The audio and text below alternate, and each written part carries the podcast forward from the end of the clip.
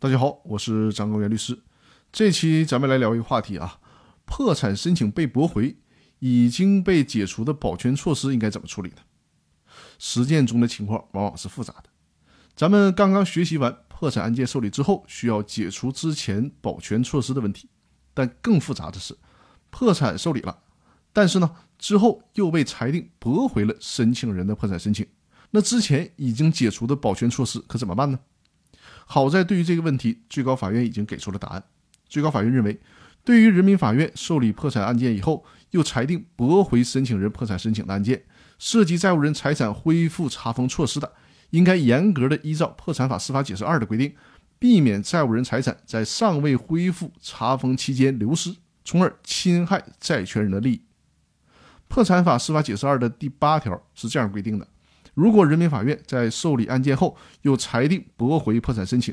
该法院在作出驳回破产申请裁定的同时，应当通知对债务人财产已解除保全措施的各人民法院恢复保全措施。在已依法解除保全的单位恢复保全措施或者表示不再恢复之前，受理破产申请的人民法院不得解除对债务人财产的保全措施。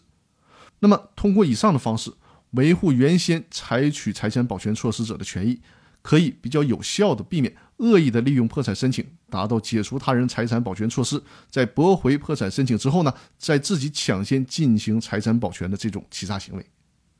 对于执行案件移送破产审查的债务人财产恢复查封的问题，《执行案件移送破产审查若干问题的指导意见》第十八条是这样规定的：